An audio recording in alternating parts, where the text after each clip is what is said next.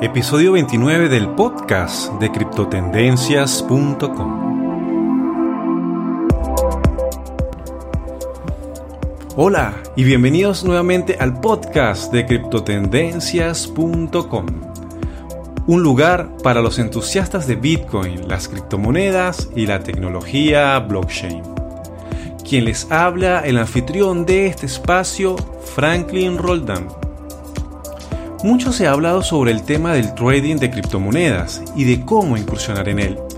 Es por eso que hemos decidido abordar ese tema en este episodio para aquellas personas que se inician en el trading y quieren ser parte de ese grupo que hacen de esta actividad algo rentable.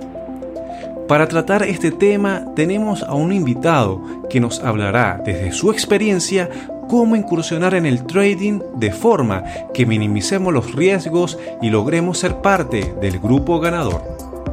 ¿Quieres saber más? Quédate aquí escuchando nuestro episodio.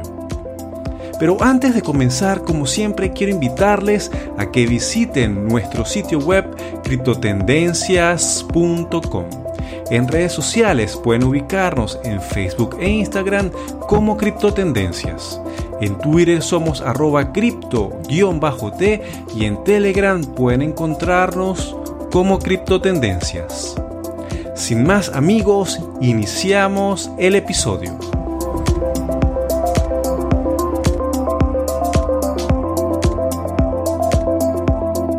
Bueno, quiero darle la bienvenida al podcast de criptotendencias.com al ingeniero Aníbal Garrido. Aníbal es ingeniero químico egresado de la Universidad de Carabobo, además de ser un emprendedor, entusiasta y educador en el área del trading de criptoactivos, minería digital y otras áreas relacionadas al ecosistema de las criptomonedas. Aníbal, bienvenido al podcast de criptotendencias.com. Gracias Franklin, a ti y al equipo de Criptotendencias por la oportunidad. Aníbal, para que entremos en el podcast, me gustaría que seas tú quien le comentes a la audiencia un poco de tu trayectoria y cómo es eso que un ingeniero químico se dedica al trading. Ok, bueno, este, inicialmente bueno, Aníbal Garrido es un venezolano, tal y cual como mencionaste, ingeniero químico, egresado de la Universidad de Carabobo ya hace unos años. Este amante del séptimo arte y adicionalmente un fiel y empedernido creyente de Bitcoin y toda la tecnología DLT, también conocida como la tecnología blockchain, ¿no? Eh, te comento que dentro del desarrollo que he tenido a nivel profesional, me topé con Bitcoin ya hace aproximadamente unos cuatro años. Y a partir de ese momento comenzó ese, esa necesidad de conocer un poco más acerca del ecosistema y todo lo relacionado con el tema de esta tecnología, ¿no?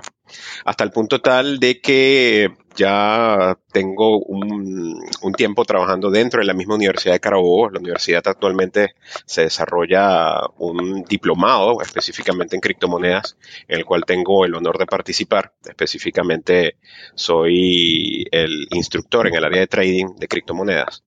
Y adicionalmente a eso, desde el año pasado comencé con un emprendimiento personal eh, enfocado precisamente en el tema de Bitcoin, en el tema de minería, en el tema de trading, en el tema de blockchain.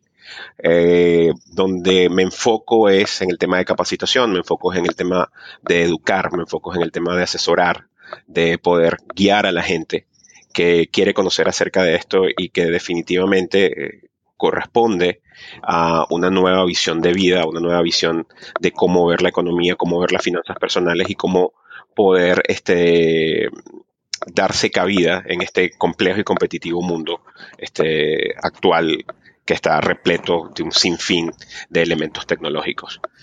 Y bueno, aquí estamos actualmente encabezando un proyecto denominado el nivel cripto, eh, en el cual la razón básica de ser es, Bitcoin y todo lo relacionado al tema cripto. Aníbal, este, te preguntaba sobre esto, sobre todo, de, hacía mención a tu profesión, porque eh, muchas personas pueden pensar de que se necesita una profesión determinada para hacer trading. No, bueno, tal como te comenté, eso es un mito que realmente no es así. Eh, fíjate que soy ingeniero químico, cualquier persona diría ingeniero, pero químico, o sea, que tienen que ver átomos, que tienen que ver soluciones, que tienen que ver eh, reacciones químicas en todo este negocio. Obviamente no, de buenas a primeras. Eh, pero cualquier persona se puede, se puede dedicar a esto, cualquier persona tiene la capacidad de, con, esfuerzo, con dedicación, de poderse adentrar en este dinámico y, sobre todo eh, aguerrido mundo con relación a, cómo enfrentar actualmente el tema de las economías y las finanzas personales. No existe una necesidad de un título en particular, no existe una necesidad relacionada con algún tipo de conocimiento previo. Lo realmente importante es tener la esencia, la, noción de querer descubrir algo nuevo, ¿no? Y sobre todo de quitarnos quizá esos paradigmas que han sido impuestos por la propia sociedad. Y no me refiero inclusive a la sociedad actual, ¿ok? Eh, el concepto de tecnología, el concepto de inclusive de finanzas, me atrevo a decir, ha estado muy tomado de la mano de, una serie de tabús, de una serie de paradigmas durante los últimos años que de una u otra manera nos frenan con relación al tema de cómo enfrentar al nuevo conocimiento. Para el caso particular de Bitcoin y, esta y la tecnología blockchain, esta tecnología disruptiva, precisamente se centra en el hecho de que entra eh, sin tocar la puerta, entra sin tocar permiso. Y es con el propósito de concedernos independencia, es con el propósito de dejar de depender de un tercero, de que seamos nosotros mismos los dueños de nuestras propias finanzas y más aún los dueños nosotros de un verdadero conocimiento. Entonces, en base a eso, eh, se deslastra total y completamente el concepto de que es necesario tener un nivel cognoscitivo o tener un nivel de profesionalización específico. Eh, Bitcoin, las criptomonedas y todo lo que se refiere a este ecosistema eh, es una puerta abierta para todas las personas que quieran entrar y que quieran darle la bienvenida a una nueva razón y forma de ver la vida. Totalmente de acuerdo con tu punto de vista, Aníbal. Aníbal, quisiera que en este podcast nos centráramos en conversar sobre el trading con criptomonedas específicamente y algo que a veces siento que está por allí en el aire es que la gente puede estar pensando que hacer trading con criptomonedas es dinero fácil. ¿Qué nos puedes comentar al respecto sobre el trading con criptomonedas? Bien, eh, con el trading, wow, el trading sin duda alguna es, eh, es una faceta total y completamente aparte del tema cripto. Sin duda alguna eh, forma actualmente una sección medular con relación a lo que una forma de invertir dentro de este nuevo tipo de economía. Pero dándole respuesta puntual a tu pregunta con relación a que si es dinero fácil o no, te puedo decir fruto de la experiencia, fruto del conocimiento que, hemos cosechado y que seguimos y que, hemos y que seguimos sembrando, es que en lo absoluto eh, el trading eh, es fácil. De hecho, en, lo particular, el, trading de criptomonedas. Considero desde mi punto de vista que el trading es mm, más que un oficio, yo creo que se podría considerar una profesión. Eh, que requiere tanto tiempo como esfuerzo y una dedicación inobjetable, ¿no?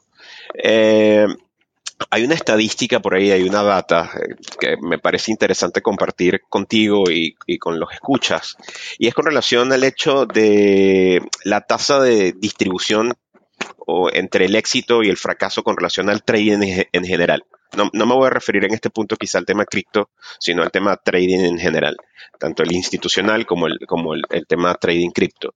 Y es que la tasa de éxito fracaso ronda en un porcentaje estimado de un 90-10. Y tal y cual como estás escuchando, un 90% eh, de fracaso y un 10% de éxito.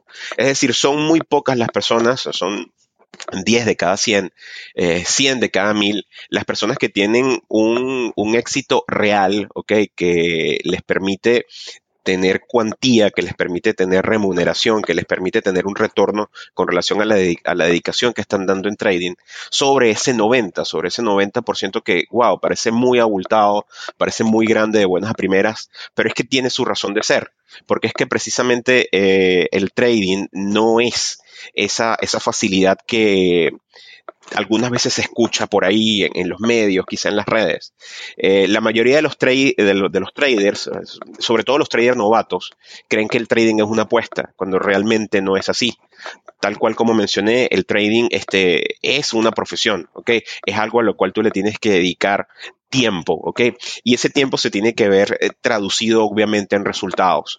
Pero para poder llegar o, generar esos resultados, ese tiempo que tú previamente has tenido que generarle ha tenido que ser... Eh, consistente, ha tenido que ser eh, duradero, ha tenido que ser inclusive prolongado. Hay gente que piensa que simple y llanamente porque soy trader automáticamente voy a obtener dinero porque meto un dólar acá, meto un Bitcoin acá, meto una unidad de moneda cualquiera y automáticamente voy a obtener una, una inversión, eh, voy a, obtener el retorno de inversión alto. Pues realmente no es así, ¿ok? Eh, hay ciertos elementos por los cuales los traders fallan, ¿no? Y, sobre todo me refiero al tema de los traders novatos y, a esa concepción o cultura que está dada con el tema de que el trading es fácil. Por ejemplo, eh, la gente piensa de que para hacer trading yo lo único que necesito tener es suerte, ¿ok? Esto no es un oficio, esto no, esto no es un oficio o una profesión para tener suerte. Esto es un oficio en la cual este, tú tienes que sentarte a analizar qué es lo que vas a hacer y cómo lo vas a hacer. Otras personas también tienen eh, la consideración de que se meten con esto es por un tema de avaricia, por un tema de codicia. Y realmente esto no es así. O sea, la avaricia y la codicia no es que sean malos, ¿ok? Ojo, la avaricia y la codicia son enemigos del, trader, ¿ok? De, las personas que hacen trading.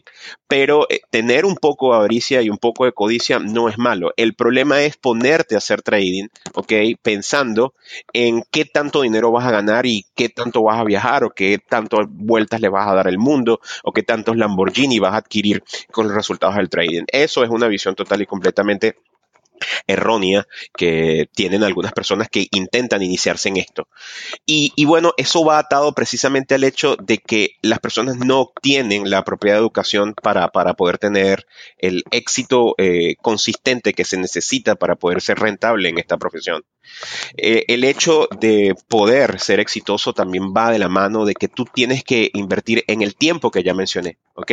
Y adicionalmente esa inversión en tiempo también se dedique, se, se refiere a la dedicación en el tiempo de calidad que tú tengas que tener tanto en educación como en mentoría. Aquí quiero hacer quizá... Te escucho. En este punto me gustaría que, nos ampliaras un poco más sobre el tema de la educación. ¿Qué tipo de educación necesita una persona que está escuchando y desea involucrarse en el trading? Ok, partamos de la siguiente premisa. Yo utilizo mucho o cito mucho al señor Benjamin Franklin, ¿no? Eh, a uno de los padres fundadores de la historia norteamericana, eh, y no precisamente por el tema de que tenía una cometa y le cayó un rayo, sino porque él también estudió mucho economía. Y él tiene una frase y un célebre refrán que dice, la mejor inversión que tú puedes hacer o, la, o el mejor retorno que da una determinada inversión es la inversión que tú haces en educación. ¿ok? Esta educación puede ser una educación, para el caso particular del trading cripto, ¿ok? Quizá no tanto, quizá no tanto para, para el trading institucional, pero el trading cripto, esta educación puede, puede ser una educación sustentada en tu propio esfuerzo, ¿ok? O también puede ser eh, una educación tomada de la mano a través de una mentoría. ¿Ok? Eh, sea cual sea la vía que tú tomes, a final de cuentas, lo realmente importante es educarte. Pero eh, esta educación tiene que estar centrada en definir unos conceptos que son básicos y que son elementales y necesarios. Y tienen que ver en la forma en cómo se debe llevar eh, una gestión de trading. Una gestión de trading, eh, lo, realmente importante al momento que tú, te, que tú te eduques, sea en forma autodidacta o sea a través de la guía de un referente, de un mentor, de un asesor, de un consultor, Lo realmente importante es que tú tienes que saber que tienes que definir un camino a seguir. Y ese camino es un sistema, un sistema que está estructurado por varios elementos. Un elemento que es el elemento de la estrategia, que tiene que ver en el cómo hacer lo que tú vas a hacer. O sea, yo creo que se podría reducir básicamente en conocer cuándo vas a entrar al mercado y cuándo vas a salir de él. El otro elemento importante es el que tiene que ver con la gestión monetaria y que también está asociado con la gestión de riesgo, que tiene que está implícito en el hecho de conocer qué tanto dinero o qué tanto capital de inversión tú vas a colocar en trading. Y finalmente uno que tiene muchísimo peso, un peso extremadamente importante, que es el, elemento psicológico, que a pesar de que la gente no lo conozca y es, y es precisamente de aquí la importancia de la educación, el tema psicológico tiene en el trading una importancia fundamental. De hecho, también hay estadística, hay estudios atrás de todo esto, de estos tres elementos que yo acabo de mencionar, estrategia, gestión monetaria y psicología, que todos indican de que el mayor peso o el mayor porcentaje que tiene sobre la incidencia de una gestión de trading exitosa es el tema psicológico. La psicología tiene aproximadamente, según unos autores, entre un 60 y un 65% de peso del total del resultado de una gestión. Y es en función de esta psicología, en el función de conocernos a nosotros mismos, de saber qué es lo que tenemos que hacer, cómo lo tenemos que hacer, cuándo lo tenemos que hacer, este, dilucidado todos esos aspectos eh, personales, psicológicos, internos, emocionales, con los cuales nos podemos sentar frente a un computador y operar y hacer trading cripto, ¿no? Aníbal, en ese punto, ¿tú crees que esa parte de la psicología del trading tiene que ver también con descubrir qué clase de trader es la persona? Si es una persona que opera a diario, que opera en periodos de tiempo muy cortos, ¿Tiene que ver con eso también? Eh, bueno, sí. Eh, eh, interesante la perspectiva en, cómo la planteas. Em, hay un caballero muy conocido en el, en el, mundo de las finanzas mundiales llamado Warren Buffett, ¿no? un multimillonario. Él es el CEO de una compañía llamada Berkshire Hathaway, que es una de las compañías más grandes tenedoras de acciones y bonos eh, a nivel mundial, ¿no? Eh, Warren ha, capitalizado toda esa gran fortuna a través de una serie de decisiones, si se quiere, quirúrgicas, ¿ok? Si se quiere, bien tomadas con relación al tema financiero y económico.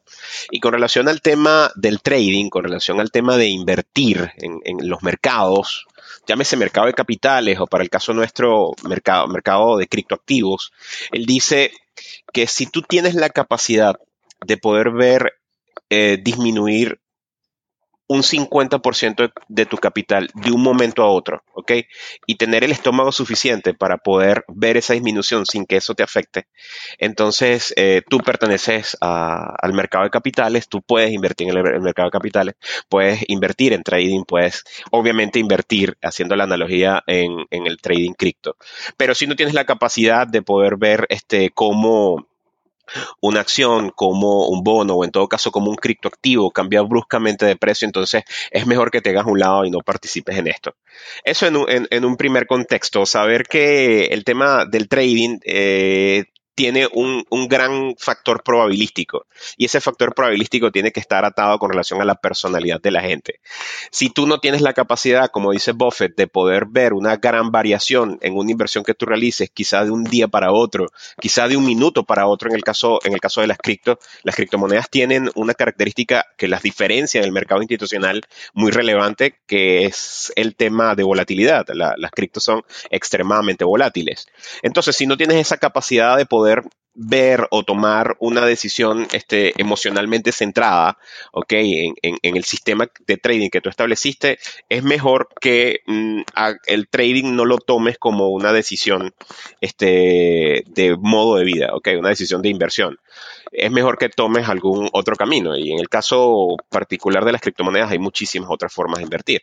Pero volviendo al caso del trading, este, imaginemos que tienes esa capacidad, que tienes este, ese estómago, como dice Buffett, de, poder ver y asimilar esas variaciones sabiendo de que obviamente tienes una estrategia efectiva, tienes una estrategia rentable que te permita obtener buenos resultados.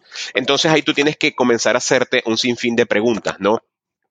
Este, ¿Debo invertir a corto, mediano o largo plazo? Es, una de las preguntas iniciales. Porque en base a eso, o sea, en base a, la naturaleza propia de tu personalidad, si eres una persona paciente o si al contrario eres una persona impaciente, puedes entonces determinar qué tipo o estilo de trading puedes operar. A, grandes rasgos existen cuatro tipos, cuatro estilos de trading, ¿no? Un trading denominado scalping, que es un trading muy, muy violento, son entradas al mercado, eh, posiciones que uno toma de entrada y salida eh, muy rápidas, pueden durar minutos, incluso hay posiciones de, scalping que puede durar incluso segundos. Luego le sigue un tipo de trading llamado este day trading o trading intradía, que es un trading diario, es un trading que se ejecuta mm, quizá en horas de la mañana y estemos abandonando la posición o saliendo del mercado en horas de la tarde. Inclusive se puede dejar para, no necesariamente tienes que cumplir un esquema reloj calendario de ocho horas laborales, puedes abrir una posición en, el en el mercado eh, en un día y cerrarla al otro, quizá en un par de días. Eh, en este punto quiero hacer un paréntesis rápidamente y mencionar de que el mercado de criptomonedas no duerme. A, diferencia del mercado institucional, el mercado de criptoactivos trabaja 24/7, trabaja 30 días al mes, 365 días al año. A diferencia del mercado institucional que tiene un horario de oficina de, lunes a viernes y tiene ahí unos plazos eh, que, bueno, que hay que respetar. En el caso del trading de criptoactivos, no. Y este, eso es importante saberlo porque no tenemos ningún tipo de restricción que podríamos presentar si estuviésemos operando en otro tipo de sistema o, plataforma. Volviendo al tema de los estilos de trading, había mencionado scalping, había mencionado day trading y el otro tipo es un trading denominado swim, ¿ok? Que como su nombre lo dice, lo que estoy buscando son los swims, las variaciones que hay en el mercado, los subes y bajas, ¿ok? Para detectar un tema tendencial, ¿ok? Y saber de que un criptoactivo está subiendo y de repente baja y después vuelve a subir, después vuelve a bajar. Entonces me aprovecho de esa repetitividad que hay en el mercado, ese tema cíclico, esa memoria este, que tiene el mercado y que es muy relevante para nosotros los traders al momento de analizar.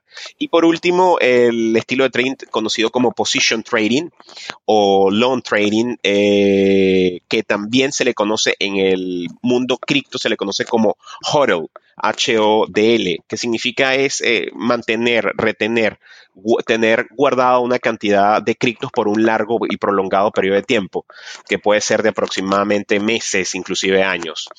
Eh, fíjate que dependiendo de tu personalidad, del tema de paciencia o impaciencia, entonces tienes que primero focalizarte en saber qué estilo de trading es el que vas a escoger. Luego de eso, bueno, tienes que saber cuál va a ser tu portafolio, o sea, tienes que saber si eres una persona muy dinámica, si eres una persona muy aguerrida, si eres una persona que está permanentemente, por ejemplo, sentada frente al computador y entonces ahí tú podrías este, escoger entre activos que sean volátiles o activos que sean muy volátiles para precisamente aprovecharte de las pequeñas o las grandes variaciones que puedan tener esos activos. Y adicionalmente a eso, también saber eh, el tema de qué tipo de sistema de trading tú vas a crear, ¿ok? Para que en función de eso, saber teóricamente cuál es el porcentaje de eficiencia que tú puedas tener, o sea, qué tan acertado eres tú con tus resultados, porque eso está compasado, tomado de la mano con el tema psicológico porque en el caso de no poderlo determinar, en el caso de no hacer el trabajo de hormiguita que corresponde al principio, eh, podrías estar seleccionando un mecanismo, un sistema de trading, un estilo de trading, una forma de operar que vaya en demérito del aspecto psicológico personal que tú tienes. Aníbal, y en este sentido, eh, según tu punto de vista, ¿cuáles crees que son esos aspectos básicos que un trader novato debe aprender cuando incursiona en la parte de compra y venta de criptoactivos. Te pregunto esto porque hay factores que pueden ser como eh, la cantidad de dinero con la cual puedo estar ingresando, eh, tal vez si entro con poco dinero puedo soportar pérdidas muy pequeñas y a lo mejor no puedo durar tanto en el mercado. ¿Qué aspectos tú crees que un trader novato debe considerar cuando quiere explorar realmente o ya iniciarse con operaciones en el mundo real? Ok, tu pregunta sin duda alguna es clave para las personas que están en, esto o que quieren iniciarse. La clave de todo esto al principio sin duda alguna es educarse. Ok, repito que la forma en cómo te eduques quizá eh, sea no, no, importante, o sea, en el, eh, de buenas a primeras, si lo haces por ti mismo o si lo haces tomado de la mano. Quizá la diferencia es que una sea más rápida que otra, pero lo importante es educarse.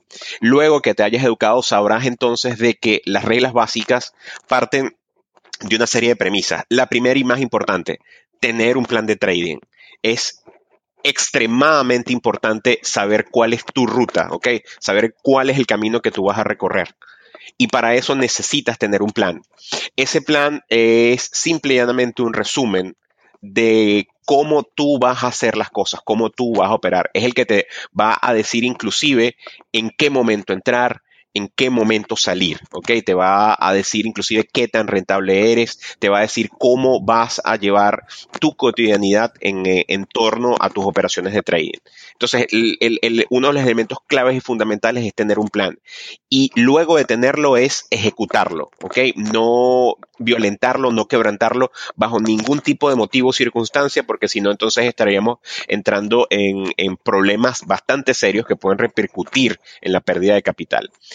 Eh, dentro de ese plan hay muchísimas otras consideraciones, que entre las cuales, por ejemplo, siempre tienes que gestionar tu riesgo. Es importantísimo conocer cuál es la cantidad de dinero que tú vas a colocar dentro del mercado cripto para poder invertir. Ok, que eso teóricamente se resume en, saber cuál es el tamaño de la posición que tú vas a colocar. Eso también entonces va atado de la mano al tema de siempre utilizar un stop loss. Eh, para las personas que, no conocen el término, stop loss se refiere al punto eh, de precio en el mercado en el cual yo como trader asumo, voy a asumir una pérdida. Asumo de que si yo, por ejemplo, entré en una operación que va al alza, y lamentablemente el criptoactivo, el precio del criptoactivo se reversa, o sea, va en mi contra, bueno, si llega un determinado precio, en ese precio yo me salgo, ¿no? En ese precio yo me salgo, pero me salgo a pérdida.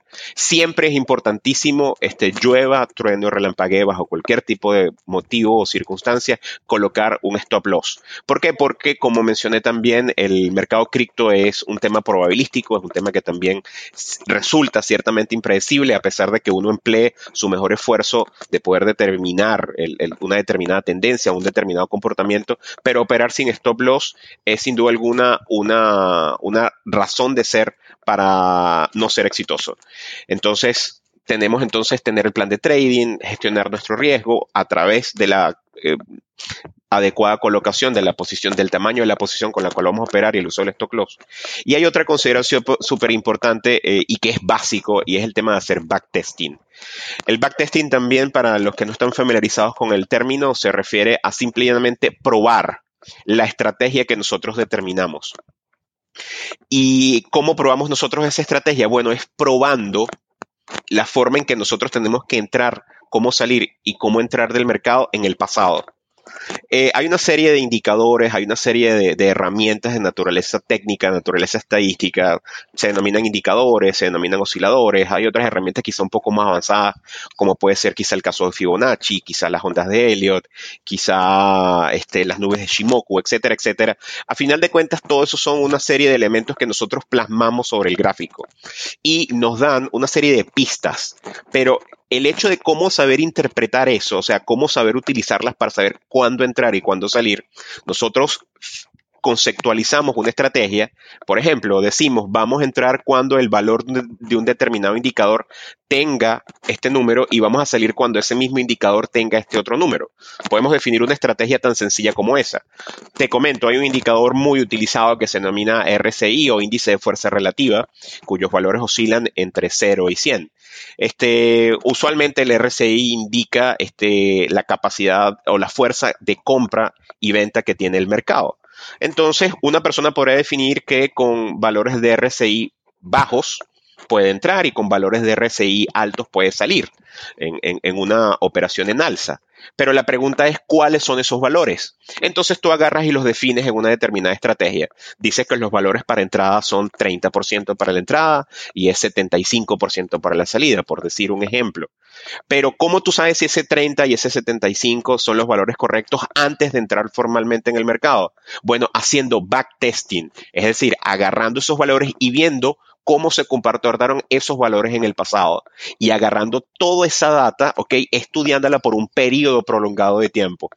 Este, la bibliografía y los expertos sugieren de que un buen estudio de backtesting ronda alrededor de entre los seis meses y un año.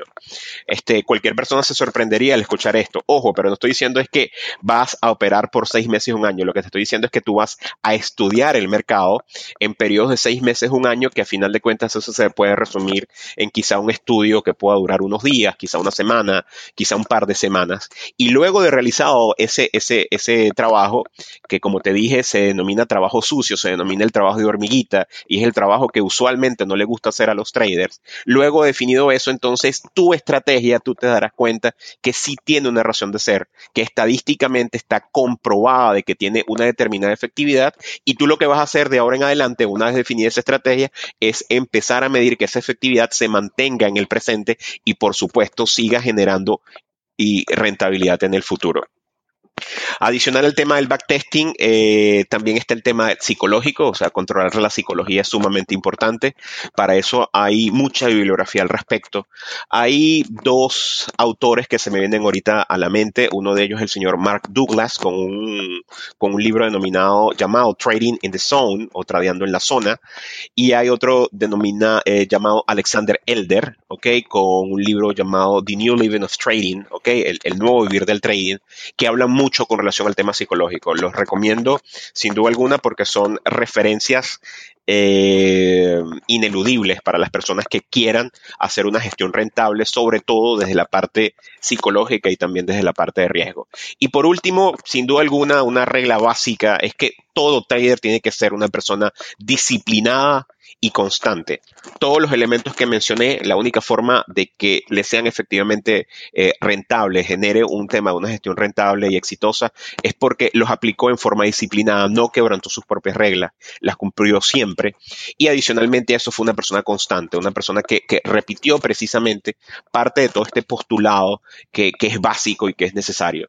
Todo esto, y, cierro la idea, Franklin, eh, tiene que ver con el hecho de que todo esto se levanta sobre un tema de educación. Si no estás educado, no puedes improvisar, no puedes ponerte a experimentar porque puedes tener resultados no deseados o que vayan en contra de la gestión propia de tu capital.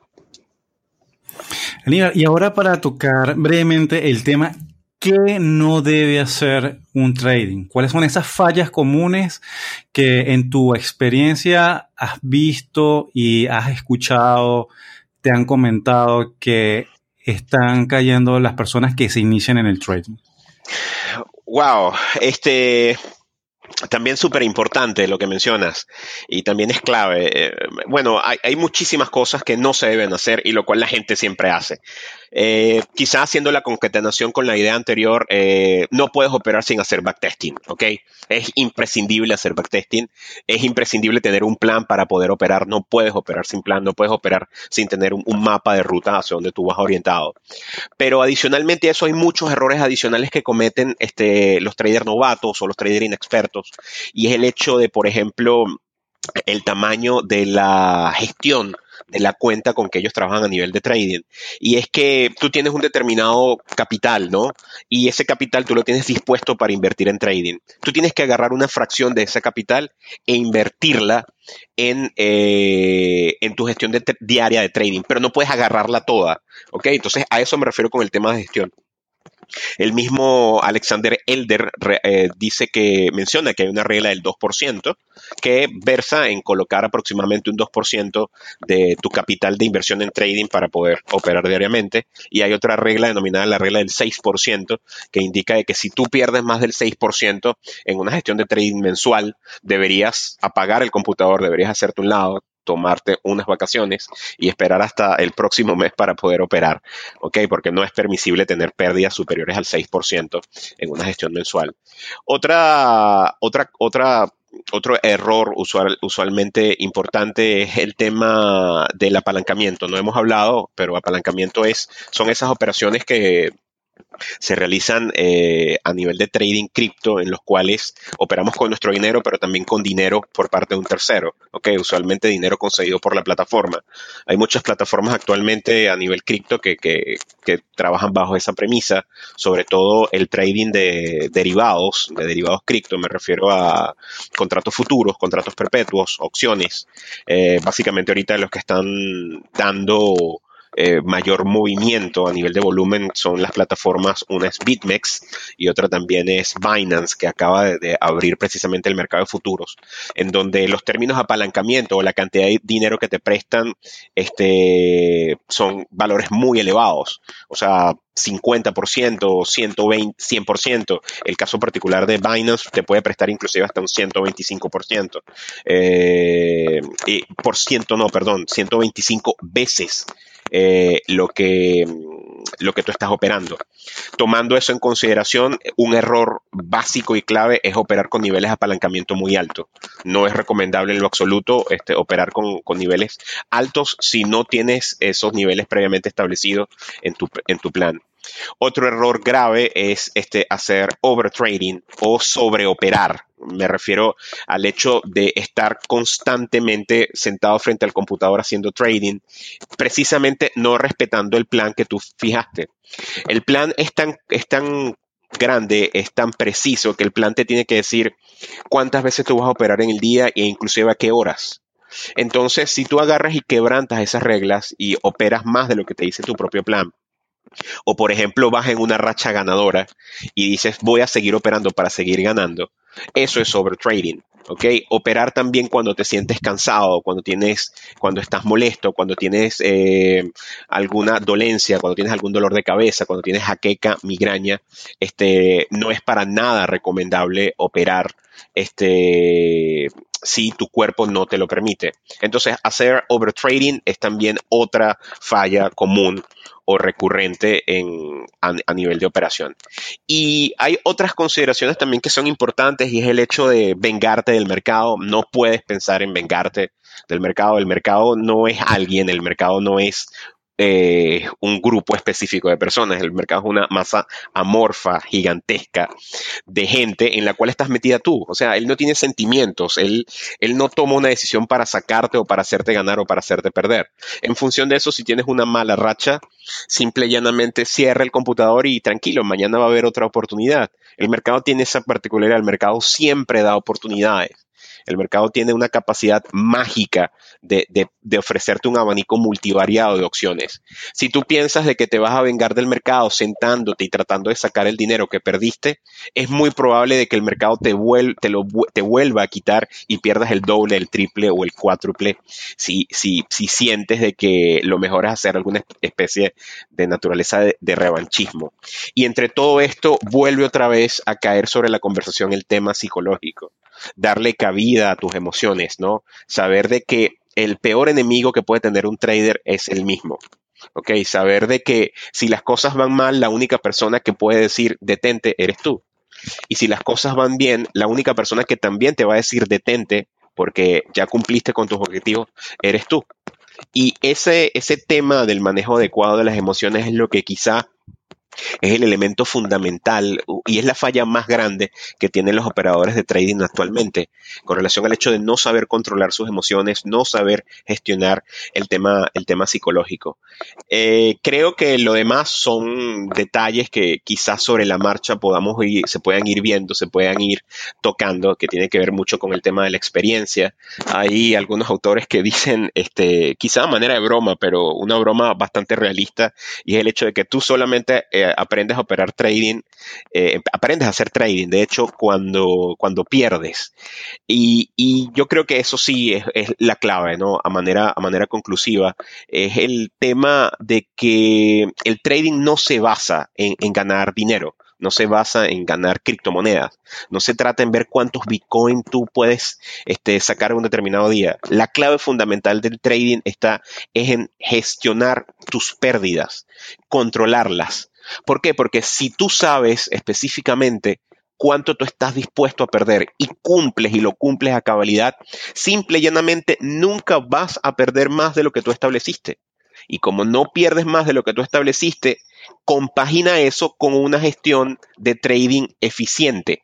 Una gestión donde tú sepas de que, por ejemplo, de cada 10 veces este, tienes 60% de efectividad, tienes un 70% de efectividad.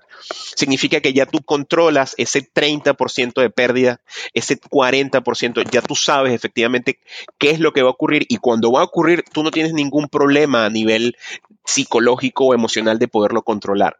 El trading se centra es en controlar tus pérdidas, gestionar tus pérdidas con el propósito de que esa gestión en forma prolongada te dé una factible rentabilidad y te haga pertenecer a ese 10% exitoso de traders en los cuales estoy total y completamente seguro todas las personas que se eduquen, se empeñen y se dediquen al respecto en este interesante mundo lo van a lograr. Aníbal, este tema del trading da para diversos episodios, ¿no? Totalmente. Aníbal, este, antes que concluyamos con el podcast, me gustaría que nos hables dónde las personas pueden comunicarse contigo. Sé que tú das capacitaciones, eh, que brevemente este, nos des y nos compartas esos datos para quienes están escuchando y estén interesados en contactarte puedan hacerlo. Sí, claro, como no, Franklin. Este, actualmente el emprendimiento que estoy eh, liderizando, eh, tal y cual como comenté al principio de la conversación, se denomina Aníbal Cripto. Este, nos pueden contactar a través de nuestra página web, anibalcrypto.com, eh, cripto con i latina, ¿ok? Y también adicionalmente eso nos pueden contactar a través de nuestras redes sociales, este, Twitter, Facebook, Instagram, eh, Aníbal Cripto.